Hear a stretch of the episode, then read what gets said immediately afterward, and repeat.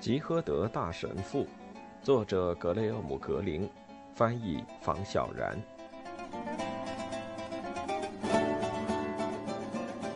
二，吉诃德教士是如何开始他的历险的？一，收到主教来信一周后，拉曼查省即召开本地选举，埃尔托沃索镇的镇长在选举中意外落败。右翼力量。镇长对吉和德神父道：“又开始死灰复燃了，他们是在物色新的独裁者。”镇长闪烁其词，仿佛早已从修理工、屠夫和二等餐馆店主身上洞察到了端倪。那家二等餐馆正在试图扩大生意。据镇长说，有位神秘人士为其提供了资金，所以餐馆新添置了一台冰柜。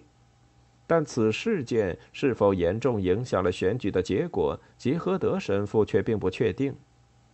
从今往后，我与埃尔托沃索镇恩断义绝。前镇长如此说道。主教想把我赶走，吉和德神父坦白道，并向对方讲述了自己的悲惨故。我早就警告过你，这就是你信任教会的恶果。这不怪教会，这是主教的问题。我从来都不喜欢我的主教，愿上帝宽恕我。但你和我不同，非常抱歉，我亲爱的朋友桑丘，你的党辜负了你。镇长名为桑加斯，与塞万提斯那本真实小说里的人物桑丘潘莎恰好同姓。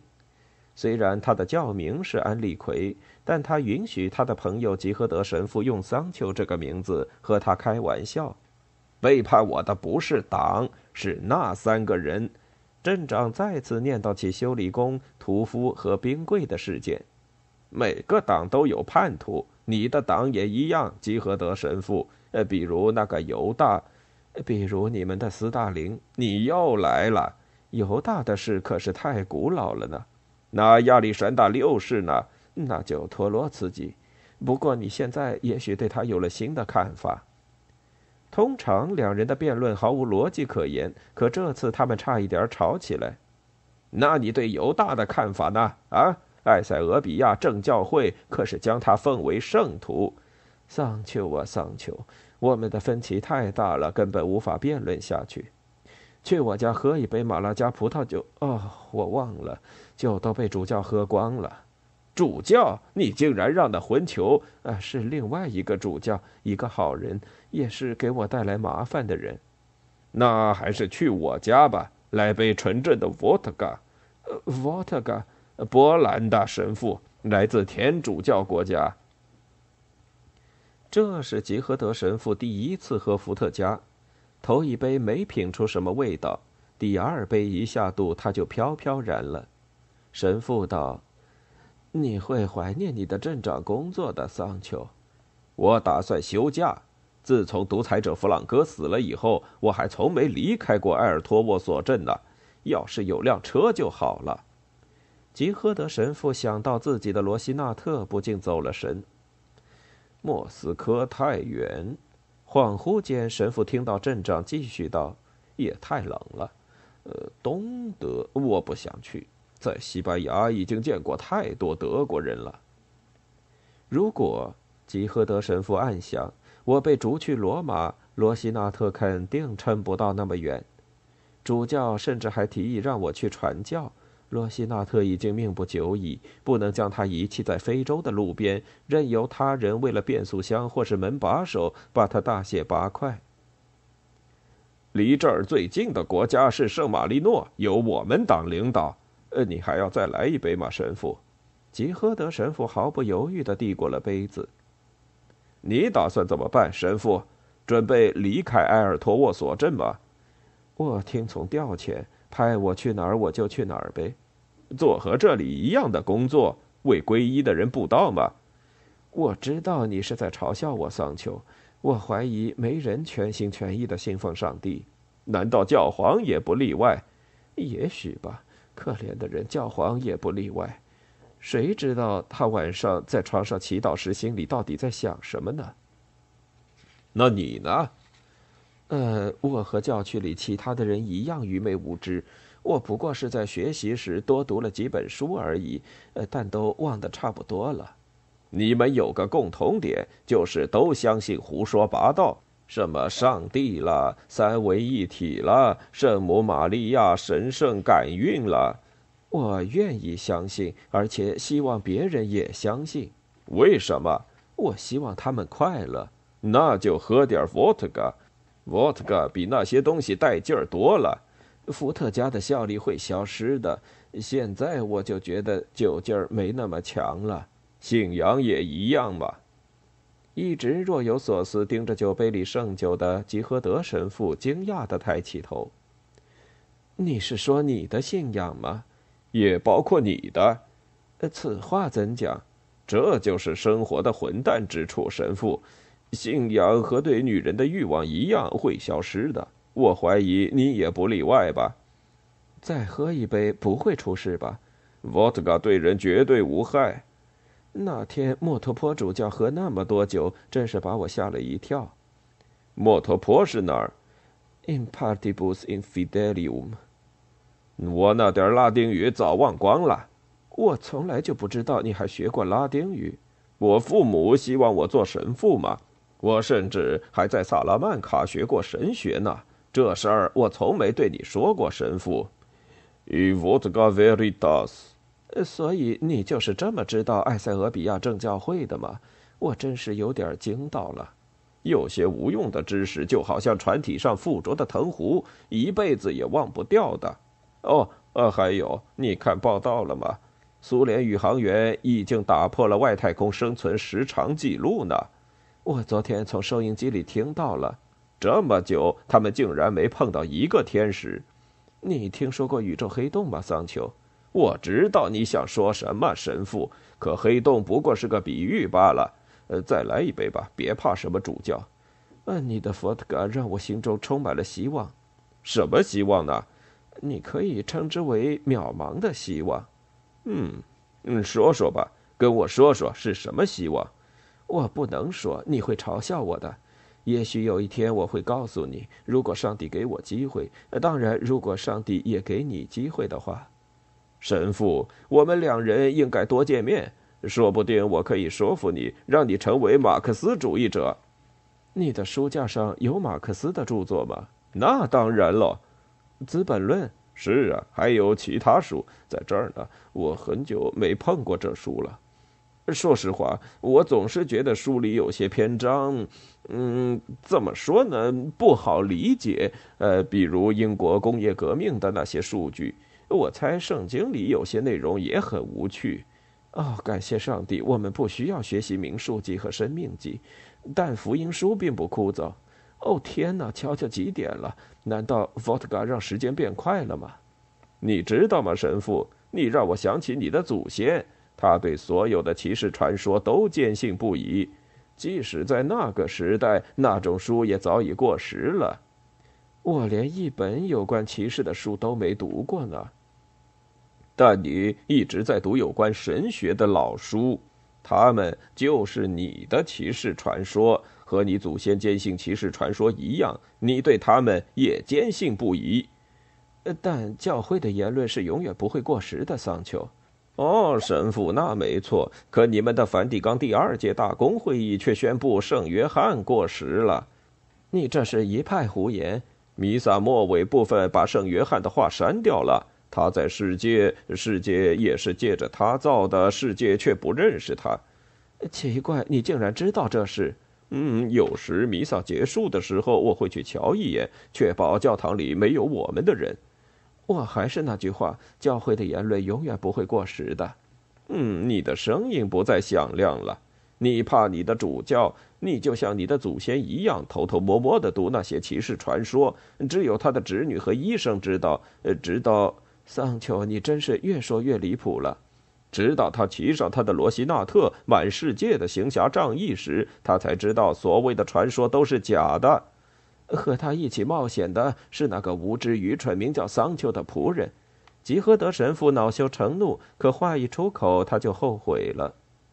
和桑丘一起冒险，镇长道：“为什么不呢？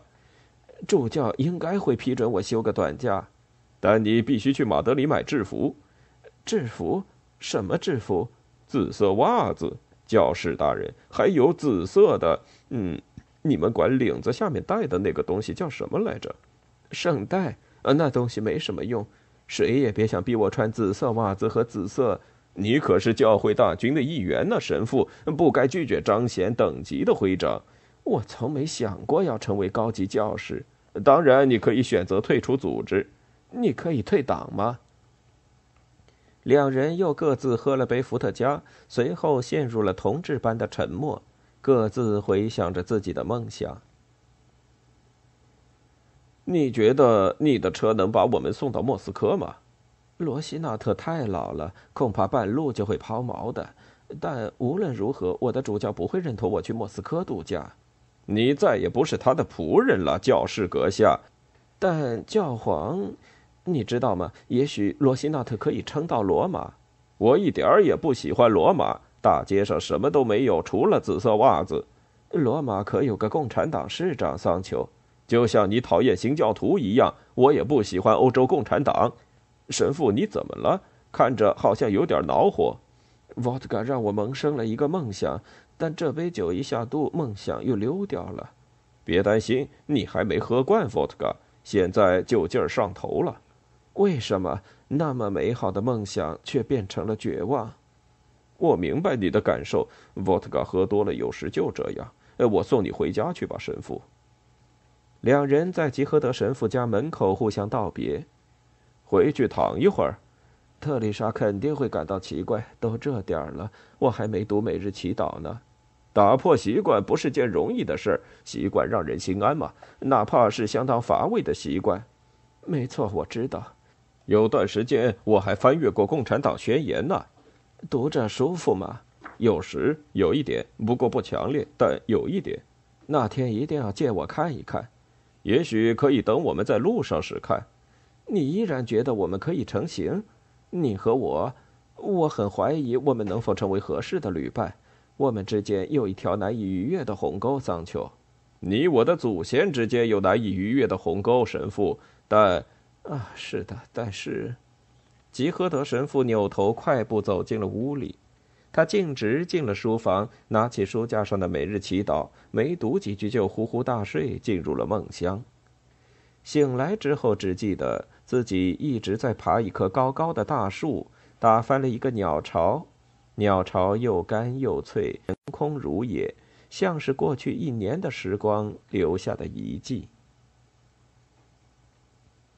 二，吉诃德神父鼓起巨大的勇气给主教写了封信，很快他就收到了回信。拆开信则需要比写信更大的勇气。令他感到突兀的是，信头的称呼竟然写着“高级教士”。读着这几个字，神父觉得仿佛有硫酸滴在自己的舌头上。埃尔托沃索镇主教写道。是我管辖范围之下最小的教区，想不到竟令你不堪重负。既然如此，我决定批准你调职之前休假的请求，并派年轻的埃雷拉神父接替你的工作。我相信你完全可以等埃雷拉神父彻底了解教区可能存在的所有问题，能够承担照顾教区子民的责任之后，再开始你的休假。埃尔托沃索镇镇长最近的选举失利是个预兆。时局终于又要重新回到正途了。也许与一位较年长的神父相比，一名年轻神父如机灵谨慎的埃雷拉神父，他拥有萨拉曼卡道德神学的博士学位，备受美誉，更适合当前形势的需要。正如你所料，我已经写信和大主教商讨过你的去向。我有些担心，等休假回来。以你的年纪和级别，能否为你找到一个轻松一点、比埃尔托沃索镇更适合你的地方了？吉诃德神父早料到主教不会有好话，但没想到会这么糟糕。在等艾雷拉神父来的这段时间，神父的心里越发焦躁不安。他吩咐特丽莎，待艾雷拉神父一到，就把自己的房间让给他，然后给他找张行军床放在客厅。如果能找到的话，如果找不到，神父道：“我就睡扶手椅，挺舒服的。我下午经常在椅子上睡着。他比你年轻，应该让他睡椅子。他只是暂时的客人，特丽莎。暂时的什么意思？我觉得主教是想让他取代我。我老了，特丽莎。如果你真的有你说的那么老，就别想着出去。天知道你要去哪儿休假。不管怎样，别指望我伺候其他神父。给他一次机会嘛，特丽莎，给他个机会，但千万要保密，别把你那可口的牛排的秘密说出去。三天后，埃雷拉神父到了。出门和前镇长聊天的神父回到家，发现年轻神父正提着黑色手提包站在门前。特丽莎手里拿着厨房的抹布，挡在年轻神父身前。埃雷拉神父看上去情绪激动，或许是肤色天生白皙的缘故，他看起来面色苍白，脖子上的硬白领在阳光的照耀下闪闪发光。“你是吉赫德高级教士吗？”对方问道。“我是埃雷拉神父，这女人拦着不让我进去。”特丽莎，特丽莎，这真是太不友善了！为何如此失礼？这是我们的客人，呃，去给艾雷拉神父拿杯咖啡来。啊，不用，请不必麻烦。我从不喝咖啡，喝了晚上睡不着。一进客厅，埃雷拉神父就一屁股坐在唯一的扶手椅上，没有丝毫的谦让。那女人真凶，埃雷拉神父说：“我说了我是主教派来的，结果他对我说了些很粗俗的话。他和我们一样有自己的脾气。”主教大人肯定会对此不高兴的。哦，他不是没听到吗？我们也不会告诉他的，是不是？教士阁下，我可真是被吓到了。我希望你不要称呼我教士阁下，如果愿意的话，请叫我神父吧。我这把年纪够做你父亲了。你之前从事过教区工作吗？没直接做过。自从离开萨拉曼卡，我一直担任主教的秘书，有三年了。刚开始你可能会觉得困难，埃尔托沃索镇有很多像特里莎这样的人，但我相信你很快就会适应的。你获得的博士学位是……让我想想，道德神学。啊哈，我一直觉得那是门相当难的课程呢。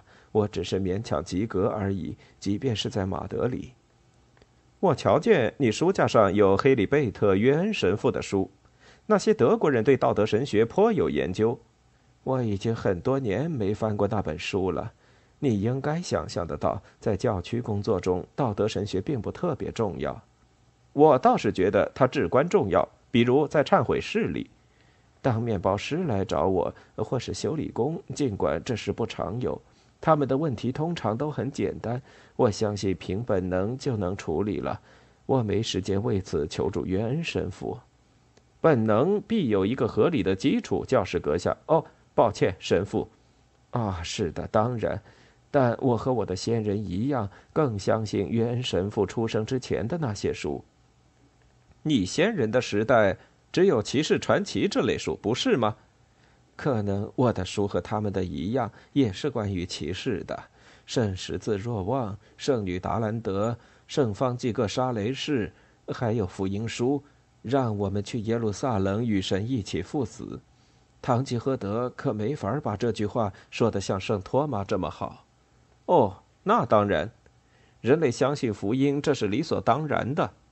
埃雷拉神父说这话的语气，就好像他在无关紧要的问题上让了对手一步。约恩神父对道德神学的看法确实非常在理，非常在理。神父，你怎么看？我，我没什么看法。只是觉得都是些我用不到的老生常谈。我要补充一点：上帝的爱可以是另外一个合理的基础。哦，当然，当然，但千万别忘了还有上帝的公正。你同意我的说法吧，神父？啊，是的，没错。我想，我想是的。约恩神父对爱和公正做了明确的区分。你学过秘书吗，艾雷拉神父？我是说，离开萨拉曼卡之后。当然，我会打字，而且毫不夸口地说，我对速记非常在行。这时，特丽莎从门口探头问道：“神父，午餐吃牛排吗？”“啊，两份，谢谢，特丽莎。”埃雷拉神父闻声转过头，领子在阳光下闪闪发光。难道这是在预示着什么吗？如此干净洁白的领子，吉诃德神父前所未见。他甚至都没见过如此干净的人。那光滑白皙的皮肤，简直让人觉得剃刀是多余之物。看来我在埃尔托沃索镇生活的太久了，吉诃德神父心中暗道：“我就是一个粗俗的乡下人，相比萨拉曼卡，我一直生活在穷乡僻壤。”三，启程的日子终于到了。虽然很不情愿，修理工还是判定罗西纳特可以上路了。我不做任何保证，修理工说道。五年前你就该把他交给我了，他还是老样子，最多能带你到马德里，希望还能开回来。吉诃德神父说：“那就不好说喽。”镇长早等不及上路了，他可没心情目睹继位者走马上任。一个黑暗的法西斯神父，我们很快会重返弗朗哥时代的。愿他的灵魂得以安息。神父习惯性的脱口而出：“他根本没有灵魂。如果真有灵魂这么一码事儿的话。”罗西纳特的后备箱里装满了两个人的行李，车后座则被四箱纯马拉加葡萄酒占领了。马拉加的酒真是让人不敢恭维。镇长说：“多亏我。”这儿至少还有个卖纯正货的合作社。